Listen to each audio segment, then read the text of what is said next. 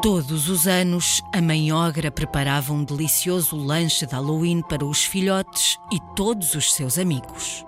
Este ano fez vermes em molho pardo, moscas panadas e o prato de eleição hambúrgueres de caracol.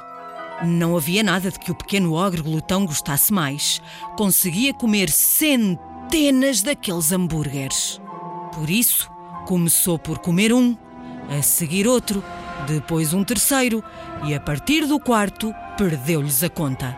Mas nós não, e podemos jurar que no total ele comeu 37 hambúrgueres.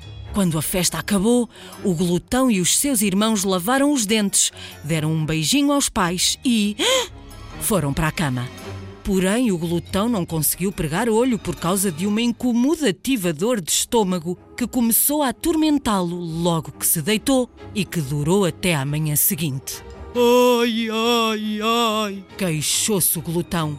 Não devias ter comido tanto, repreendeu a mãe. Para se curar, o glutão não teve outro remédio senão beber um xarope horroroso. Sabia a morango.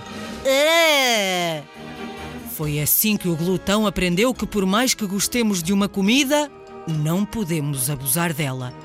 O nosso estômago irá queixar-se. presta atenção ao que comes na festa de Halloween.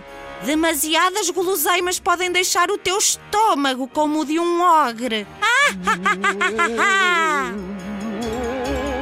A história que acabei de te contar chama-se O Ogre Glutão e faz parte do livro Contos Assustadores, escrito por Maria Manheiro, da Porto Editora.